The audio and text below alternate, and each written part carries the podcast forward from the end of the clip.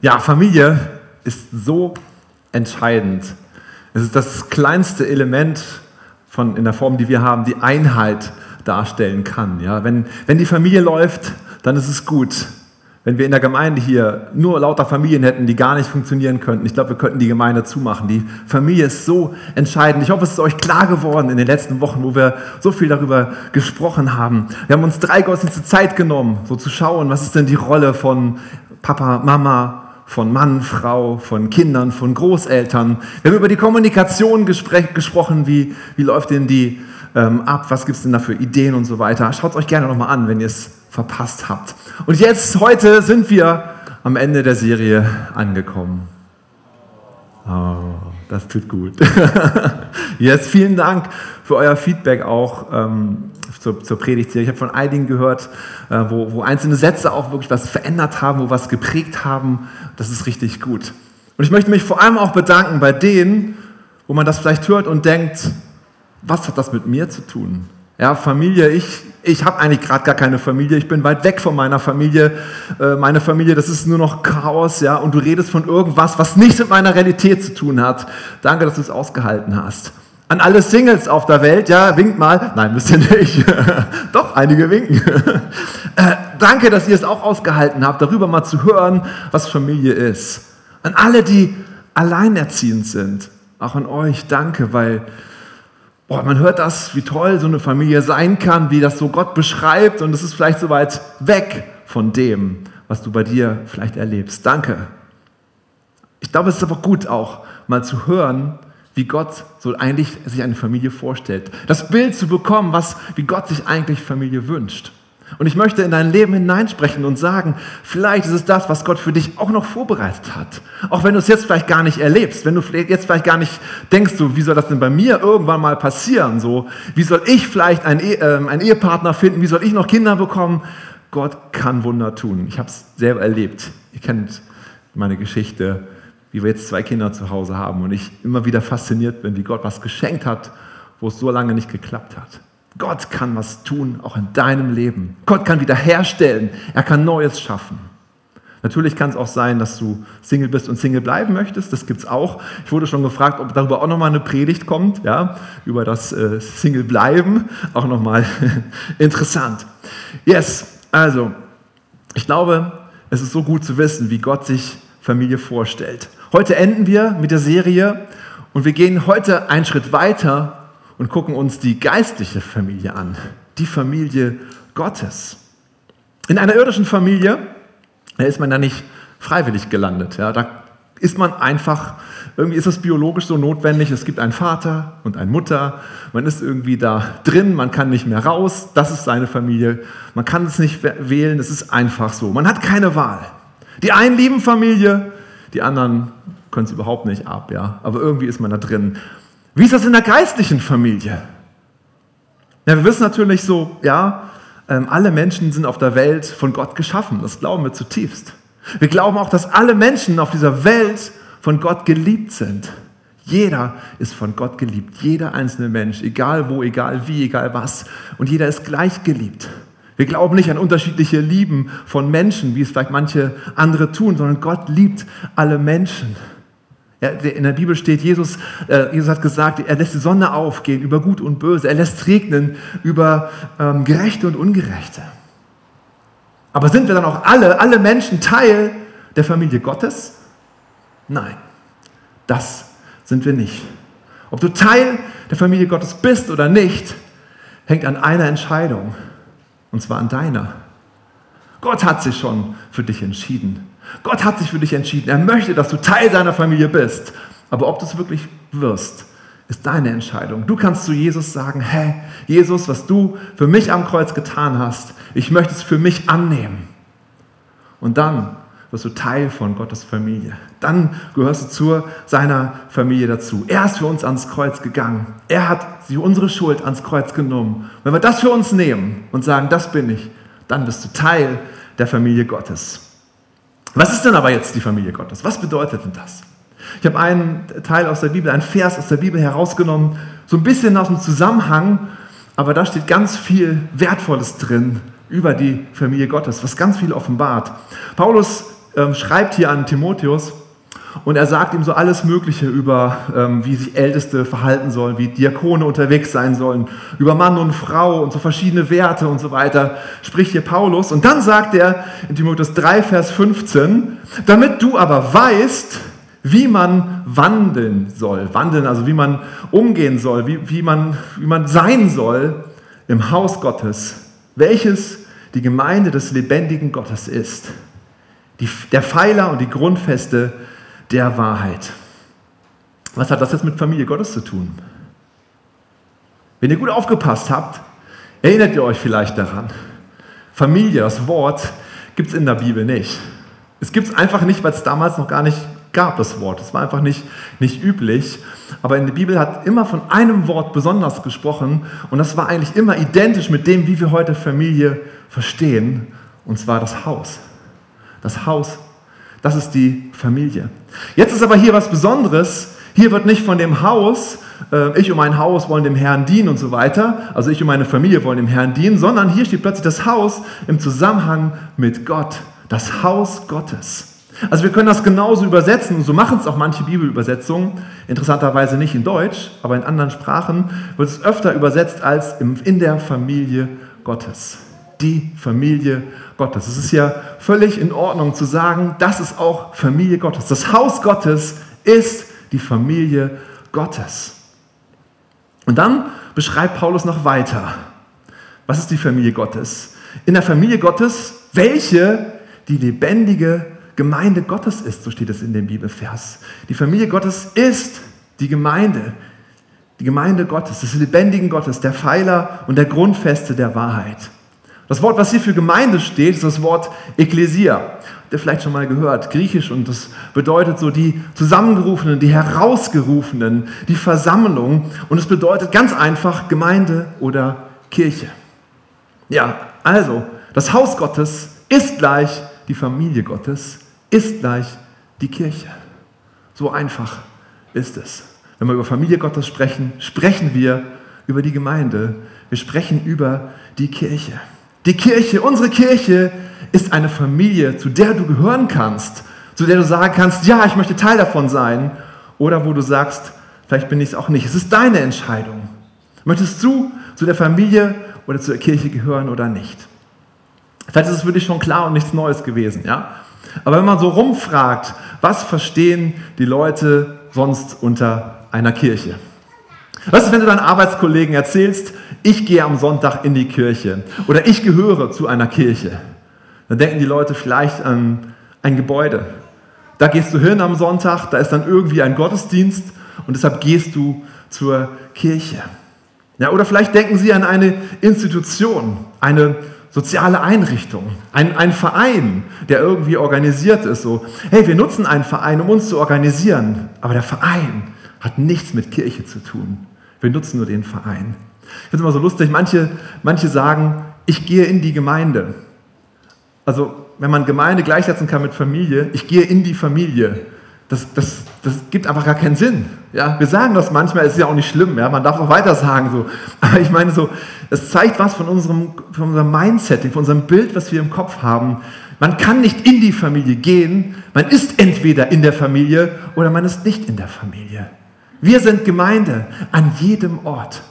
Wo wir uns treffen, da ist Gemeinde. Wo wir sind, da ist die Familie Gottes. Da ist Gemeinde. Und dieser Raum hier ist völlig egal. Wenn der Raum hier einstürzt, na und? Dann treffen wir uns halt irgendwo anders. Ja? Das ist Familie Gottes. Das ist das Entscheidende. Und es ist so wichtig zu verstehen. Familie, das sind wir. Rick Warren, ein ganz bekannter Buchautor, er hat das Buch geschrieben, Leben mit Vision. Das hat 30 Millionen Exemplare, eines der meistverkauften Bücher der Welt hat er geschrieben. Und er sagt, Kirche ist nicht ein Ort, wo ich hingehe. Es ist nicht ein Event, wo ich teilnehme. Es ist eine geistliche Familie, zu der ich gehöre. Ich lese es nochmal, ja. Kirche ist nicht ein Ort, wo ich hingehe, nicht ein Event, wo ich teilnehme. Es ist eine geistliche Familie, zu der ich gehöre. Dazu lädt uns Gott ein, zu dieser geistlichen Familie zu sagen, das möchte ich. Wenn wir in die Bibel schauen, gibt es eigentlich keine schönere Stelle, die die Kirche beschreibt, als da, wo die Kirche entsteht. Apostelgeschichte 2. Ich lese das mal vor. Das ist einfach so schön, ja? Viele nahmen die Botschaft an, die Petrus ihnen verkündete und ließen sich taufen. Durch Gottes Wirken wuchs die Gemeinde an diesem Tag um etwa 3000 Personen. Muss man sich mal vorstellen, ja? Was für ein Fest. Wie viel haben sich die 3000 Leute taufen lassen? Wie tauft man 3000 Leute? Das ist unglaublich, ja? Wie, wie war das überhaupt? Aber so viele Menschen kamen da hinzu an einem Tag. Was das Leben der Christen prägte, waren die Lehre. Die Lehre gehört dazu. Die, die, die Apostel sie unterwiesen, ihr Zusammenhalt, ein Zusammenhalt in gegenseitiger Liebe. Die Liebe, die hier benutzt wird, ist die Agape-Liebe, die Liebe Gottes, von der hier gesprochen wird. Und in der Hilfsbereitschaft. Sie haben das Mahl des Herrn genommen und haben zusammen gebetet. Einmütig und mit großer Treue kamen sie Tag für Tag im Tempel zusammen. Sie kamen zusammen. Außerdem trafen sie sich täglich in ihren Häusern, um miteinander zu essen und das Mahl des Herrn zu nehmen und zu feiern. Und ihre Zusammenkünfte waren von überschwänglicher Freude und aufrichtiger Herzlichkeit geprägt. Wow! Ey, wenn ich das lese, ja, da geht mein Herz auf. Da denke ich, das ist die Gemeinde, wie ich es mir vorstelle. Das ist die Familie Gottes, wovon ich träume. Da möchte ich hinkommen. Das ist so das Zielbild, was die Bibel beschreibt. Da, oh, da, da denke ich, das ist es. Da will ich hin. Das ist Harburg hier, ja. Seht ihr es schon? Seht ihr es schon? Aber da sind wir noch nicht irgendwie. Also wir in der Corona-Zeit, ja, plötzlich sind viele Menschen nicht mehr da. Wie ist der Kontakt gewesen? Waren wir wie eine Familie? Kann man das so sagen? Ich glaube, wir haben es versucht. Ich glaube, mehrere waren da, haben verschiedene Leute angerufen. Ich habe ich hab schon von, von einer gehört, die wurde angerufen, oh, ich werde dauernd angerufen, irgendwann ist auch genug. So, ne? wow, das ist auch sowas passiert. Aber ich weiß auch, bestimmt wurden Leute irgendwo vielleicht nicht so oft angerufen. Vielleicht haben sich manche Leute wirklich alleine gefühlt in der Zeit. So, hey, wir sind nicht perfekt. Und trotzdem sind wir Gottes Familie. Trotzdem dürfen wir sagen, wir sind seine Kinder, wir sind seine Familie. Wir sind hier Kirche, wir sind hier Familie Gottes. Auch wenn wir noch nicht perfekt sind, aber das Bild, was wir hier sehen, ist klar. Das Ziel, wo wir irgendwann vielleicht mal hinwollen, uns hinentwickeln wollen, das ist klar. Ich habe einfach mal so ein, äh, für die nüchternen Leute unter uns mal versucht, das so zu definieren. Was beschreibt das hier, das Bild? Mal so ein bisschen ein, eine, ähm, eine Beschreibung. Also Lukas sagt sozusagen, der hat die Apostelgeschichte geschrieben, eine Kirche ist eine Gruppe von getauften Gläubigen, die sich zusammen verbindlich gegenseitig helfen, den Auftrag Gottes zu erfüllen. Das ist eigentlich das, was in der Apostelgeschichte so steht, meistens Emotionen rausgenommen, sondern wirklich sachlich geschrieben. Eine Gruppe von getauften Leuten, Gläubigen, die sich zusammen verbindlich gegenseitig helfen, den Auftrag zu erfüllen. Wenn wir das tun, dann sind wir Kirche, dann sind wir Familie Gottes. Lass uns das tun, lass uns da unterwegs sein. Warum ist das nun so wichtig? Warum reden wir über Familie Gottes, über Gemeinde? Warum muss es überhaupt Gemeinde geben? Ich habe mal ein bisschen nachgeforscht und ich habe acht, acht Gründe gefunden, warum es Gemeinde gibt. Ich bin echt überwältigt davon. Ich hoffe, ich kann euch ein bisschen anstecken. Ja? Ähm, fangen wir an mit dem ersten Grund. Wir haben schon gelesen im 1. Timotheus 3, Vers 15, damit du aber weißt, wie man wandeln soll im Haus Gottes, also in der Familie Gottes, welches die Gemeinde des lebendigen Gottes ist, der Pfeiler und die Grundfeste der Wahrheit. Das ist nicht irgendwie eine Wahrheit, das ist die Wahrheit. Die Gemeinde ist die Grundfeste und der Pfeiler der Wahrheit. Wow. Wenn du also die Wahrheit suchst, wo findest du sie? In der Gemeinde. Nicht irgendwo anders in der Gemeinde. Das ist das, was hier Paulus Timotheus schreibt. Die Gemeinde, da findet man die Wahrheit. Kann man das so sagen? Haben wir hier die Wahrheit gefunden? Ich glaube, wir sind immer auf der Suche danach. Wir, wir, wir, sprechen immer wieder auch über theologische Sachen. Wir sind in einem Bund miteinander verbunden. Im BFP sind wir verbunden. Da gibt es einen theologischen Ausschuss, der immer wieder prüft, so, da, so wie wir die Bibel verstanden haben, ist das auch richtig? Immer wieder wird diskutiert und überlegt, sind wir theologisch wirklich sauber? Und ich glaube, Jesus offenbart sich, die Wahrheit Gottes offenbart sich. Deshalb in der Gemeinde finden wir die Wahrheit. Das Zweite ist, sie ist der Grund, warum Gott das Universum erschaffen hat. Die Familie Gottes ist der Grund, warum Gott das Universum erschaffen hat. Wir lesen in Epheser 1, Vers 5, von allen Anfang an hat er uns dazu bestimmt, durch Jesus Christus seine Söhne und Töchter zu werden, seine Familie zu werden. Das war sein Plan, so hat er es beschlossen. Gott wollte von Anfang an diese Familie Gottes. Er hat es von Anfang an geplant. Und deshalb braucht es natürlich auch ein Universum, wo er die Menschen platzieren kann. Aber der Plan ist von Anfang an seine Familie. Punkt 3, Gott nutzt seine Familie, um sich zu offenbaren. In Epheser 3, Vers 10 steht es, doch jetzt sollen die Mächte und Gewalten in der unsichtbaren Welt durch die Gemeinde die ganze Tiefe und Weite von Gottes Weisheit erkennen. Genauso hat es Gott sich vor aller Zeit vorgenommen. Jetzt sollen die Mächte und Gewalten in der unsichtbaren Welt durch die Gemeinde die ganze Tiefe und Weite von Gottes Weisheit erkennen. Ey, lass uns das mal vorstellen, was das bedeutet, ja? Harburg, unsere Umgebung, soll Gottes Weisheit erkennen in seiner kompletten Form. Durch wen? Durch die Gemeinde, durch die Familie Gottes. So wichtig ist die Gemeinde. Er legt den Auftrag in die Gemeinde hinein.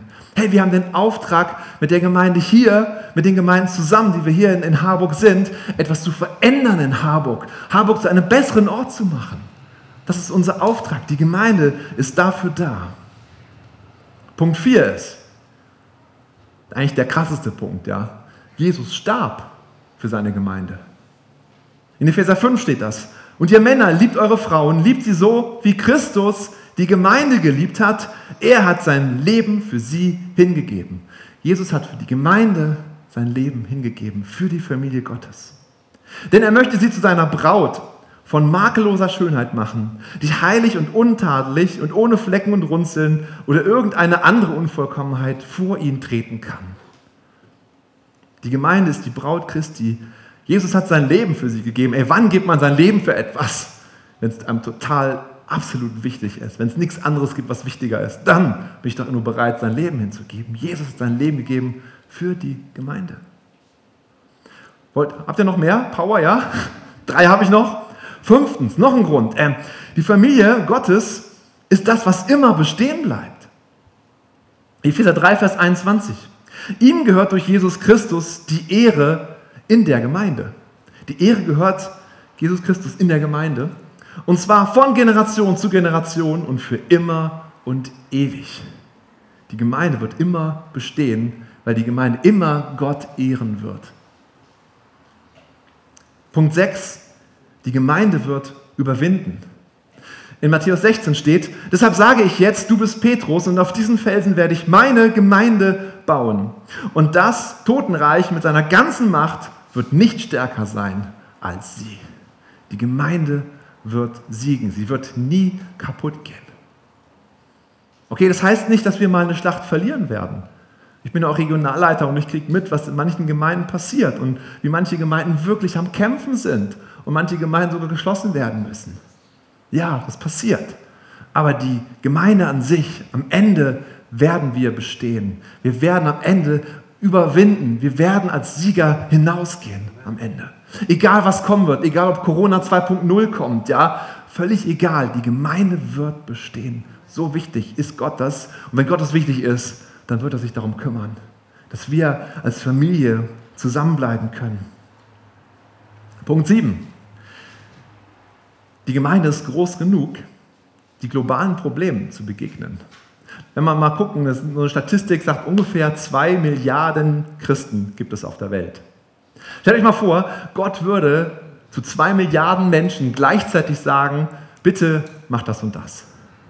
Zwei Milliarden Menschen würden im gleichen Moment etwas bewegen. Das wäre doch, das wär doch so krass, das kann man einfach gar nicht anders erreichen. Was für eine Möglichkeit hat die Familie Gottes, wenn zwei Milliarden Menschen gleichzeitig was verändern können. Egal, was für große Schwierigkeiten auf uns zukommen werden, als Familie Gottes so groß, dass wir global etwas verändern können. Gott muss es nur sagen, Gott muss es nur anzetteln und es wird geschehen. Ist euch das bewusst, was für eine Möglichkeit da ist, was Gott da hat, diese Familie Gottes, wie sie die Welt verändern kann. Deshalb sagt Bill Heibels, hey, die Gemeinde ist die Hoffnung der Welt. Dadurch kann wirklich was verändert werden. Punkt 8 ist, es ist größte, das größte Vorrecht, ein Teil seiner Familie zu sein.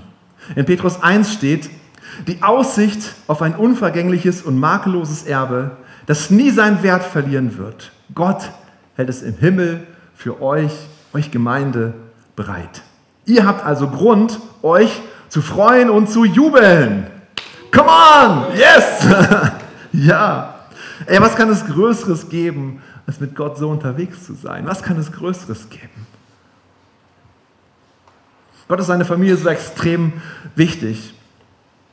Ja, mir ist nochmal so klar geworden, er schenkt uns auch in der, in der Bibel immer wieder diesen Vergleich. Die irdische Familie, ich glaube, er hat sie uns geschenkt, um auch klarzumachen, wie denn die geistliche Familie funktionieren soll. Da gibt es so viele Parallelen, wie zum Beispiel, dass da drin steht, ja, die Braut Jesu ist die Gemeinde. Was gibt es noch für Parallelen? Wir haben gehört, in der irdischen Familie hat jeder den gleichen Wert.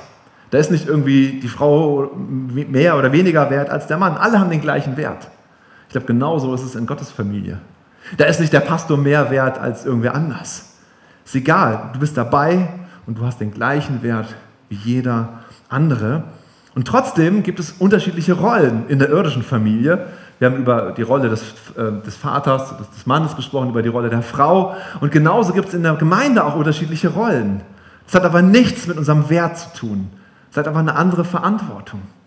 Im Neuen Testament lesen wir in, in nahezu jeder Gemeinde, wie ein, eine Art Leitungsteam eingesetzt worden ist. Es gibt immer Älteste, die da vor Ort stehen. Also man, man, kann nicht sagen, wie die Struktur genau waren in der Gemeinde, das gibt die Bibel gar nicht her. Und es wird immer ein bisschen anders benannt und andere griechische Begriffe benutzt und so. Also man kann da leider nicht ableiten, wie genau das strukturiert war. Ist ja auch vielleicht gar nicht so schlimm. Vielleicht ist es ja sogar gut, dass wir nicht eine Struktur aus der Bibel rausziehen müssen. Aber was immer klar ist, eine Gemeinde wird geleitet von, von mehreren Leuten, die, die zusammenstehen, der Gemeinde vorstehen. Ganz wichtig, ganz entscheidend. Und dann ist eine Gemeinde gesund, wenn es Leute gibt, die die Gemeinde anleiten. Also es gibt da verschiedene Rollen, auch in der Gemeinde, in der Familie Gottes. Aber es hat nichts mit Wert zu tun, überhaupt nichts. Einfach mit, mit Verantwortung. Eine Frage mag dich vielleicht noch beschäftigen. Die Familie Gottes sind wir jetzt zusammen, die globale Familie mit zwei Milliarden Menschen? Reicht das nicht? Ich kann auch meinen Gottesdienst aus den USA bei YouTube angucken. Ich habe eine kleine Gruppe in, in Australien und äh, Bibellese mache ich mit jemandem aus Israel zusammen. Ist doch super, oder? Ja, ist schön, wenn du das machst, so, ja. Aber ich glaube, was wir gelernt haben von dem, was Lukas sagt in der Apostelgeschichte, ist es wichtig, dass es ein Commitment gibt, dass man zusammensteht, dass man voneinander weiß. Wenn du in einer Kleingruppe bist und zwei Wochen nicht da bist und dich nicht abmeldest, der Kleingruppenleiter wird sagen, what? Was ist da los? Was, was ist mit dem? Geht es dem nicht gut? Er wird dich anrufen, er wird fragen, was ist los mit dir? Man, man, wir stehen füreinander ein. Wenn du aber irgendwo verbunden bist, irgendwo auf der Welt, dann gibt es kein Commitment. Dann kannst du irgendwie locker, dann bist du locker verbunden und kannst dich mal inspirieren lassen. Aber ich glaube, es ist so wichtig, dass wir zusammen kommen, zusammenstehen, dass wir uns eher spüren, dass wir auch wieder in einem Raum zusammensitzen und diese Atmosphäre genießen, dass wir die Hände auflegen, füreinander beten. Das ist eine ganz andere Intensität, als das über irgendwie Internet möglich ist. Ja. Deshalb glaube ich, wir brauchen die lokale Familie. Wir brauchen die Gemeinde vor Ort. Das ist interessant, die Bibel immer, spricht immer von der Gemeinde und meint sie manchmal die Gemeinde vor Ort, manchmal auch die, die gesamte Gemeinde. Das ist für Gott irgendwie Gott sieht nicht so, ah, hier ist jetzt die Elim-Stader Straße, ah, hier sind jetzt die Methodisten so. Für ihn ist das eine Gemeinde. Wir sagen ja auch, das ist unsere Gemeinde im Phönixviertel. Ja, da findet jetzt auch gerade Gottesdienst statt. So, wir stehen zusammen als Gemeinde. Aber trotzdem, es ist gut, sich einen Ort zu suchen, wo man sagt, hier, da bin ich zu Hause. Das ist die Verbindung, mit der ich zusammen bin. Gottes Familie das ist seine Antwort an uns. So stellt er sich die Nachfolge Jesu vor, zusammen, gemeinsam in der Familie Jesus nachfolgen. Gott ist das Wichtigste, seine Familie. Ich hoffe, es ist deutlich geworden durch diese acht Punkte. Gott ist es so wichtig, dass du mit dabei bist. Und wir müssen uns entscheiden. Wenn wir uns nicht entscheiden, sind wir nicht Teil von Gottes Familie. Wir müssen uns dafür entscheiden, um dabei sein zu können. Und wenn du dich für Jesus entscheidest, dann gehst du auch diese Beziehung, diese Familie mit ein. Du kannst nicht nur mit Jesus dich entscheiden und die Familie ausgrenzen. Das funktioniert nicht. Warum geht das nicht? Ganz einfach, die Bibel sagt, die Gemeinde ist die Braut Christi. Ja, wenn du mit einem, einem Freund hast, aber mit der Ehefrau überhaupt gar nicht klarkommen möchtest und sie nie sehen würdest, es würde dich doch distanzieren von deinem Freund, oder? Und genauso ist es mit der Gemeinde. Du kannst nicht mit Jesus zusammen sein, ihm nah sein, aber gleichzeitig die Gemeinde ignorieren. Das funktioniert nicht. Das ist ganz eng zusammen. Wenn du dich für Jesus entscheidest, entscheidest du dich auch für Gemeinde. Also, wie möchtest du dich einreihen in Gottes Plan für Familie? Hast du dich entfernt? Dann möchte ich dich ermutigen, wieder mehr ranzukommen, mehr zu sein, dahin zu kommen und zu sagen, wow, ich möchte ein Teil dieser Familie sein. Und es ist egal, wo du herkommst, es ist egal, was du für eine, für eine Vergangenheit hast, es ist egal, wie du aussiehst, welche Hautfarbe du hast. Ja? Du kannst hinkommen in die Familie Gottes und wirst willkommen geheißen. Kirche ist nicht ein Ort, wo ich hingehe, nicht ein Event, wo ich teilnehme. Es ist eine geistliche Familie, zu der ich gehöre. Oder in Timotheus lese ich den Vers auch nochmal. Du aber weißt, wie man wandeln soll im Haus, in der Familie Gottes, welches die Gemeinde des lebendigen Gottes ist, der Pfeiler und die Grundfeste der Wahrheit. Und so findet jeder seinen Platz in dieser Familie. Und es ist egal, ob du Single bist, es ist egal, ob du alleinerziehend bist, es ist egal, ob du einsam bist, ob du keine Familie hast. In der Familie Gottes bist du mit dabei. Du bist Sohn und Tochter Gottes und zusammen stehen wir. Zusammen können wir Großes erleben. Und zusammen können wir den Auftrag, den Gott uns auch gegeben hat, unseren Lebensgrund, unsere Vision für unser Leben verwirklichen. Amen. Amen. Yes. Danke, Jesus. Danke, Jesus. Danke, Herr, was du schenkst. Danke, was du schenkst, Herr, diese Familie. Ich danke, dass wir nicht alleine sein müssen, Herr, dass wir nicht jeder für uns irgendwie kämpfen muss, sondern wir dürfen zusammenstehen als Familie, Herr. Du hast uns zusammengebunden, Herr. Halleluja, Jesus. Halleluja, Jesus. Halleluja, Jesus. Ich bete jetzt da, wo, wo Menschen sich vielleicht entfernt haben von diesem Bild, wo sie gesagt haben, sie möchten mit dir zusammen sein, aber mit, von Gemeinde nichts wissen, weil sie vielleicht was Schlechtes erfahren haben, Vielleicht, weil irgendwas vorgefallen ist, Herr. Ich bete, dass du Wiederherstellung stattfinden lässt. Jetzt in Jesu Namen, Herr. Ich bete, dass wir begreifen, wie schön dieses Bild ist. Ja? Du sagst es so, diese makellose Braut, Herr, das sind wir noch nicht. Wir haben überall Ecken und Kanten, ja? aber wir, wir wollen uns dahin entwickeln, Herr. Und wir beten, dass wir dir ein, ein Feuer dafür entwickeln, zusammenzustehen und mehr und mehr Gemeinde zu werden, wie du es dir wünschst, Herr. Komm, Geist Gottes, wirke, wirke in uns. Wirke in uns, binde du uns neu zusammen, Herr. Gott, wir wollen wirklich zusammenstehen, Herr. Füreinander da sein, in Hilfsbereitschaft, in Freude, in Liebe, Herr. Du kannst uns zusammenstellen, Herr. Mehr als wir es je erlebt haben, Gott. Danke, Jesus. Zusammen sind wir stärker, als wir uns das je vorstellen können, Herr. Was kannst du bewegen durch uns? Was kannst du für Veränderungen schenken in diese Stadt hinein, Herr? Durch uns, Herr. Danke, Jesus. Danke, Jesus. Rufe uns hervor, rufe uns hervor und schenk uns neue Kraft, neuen Glauben, etwas zu bewegen in unserem Umfeld, Herr. Halleluja, Jesus.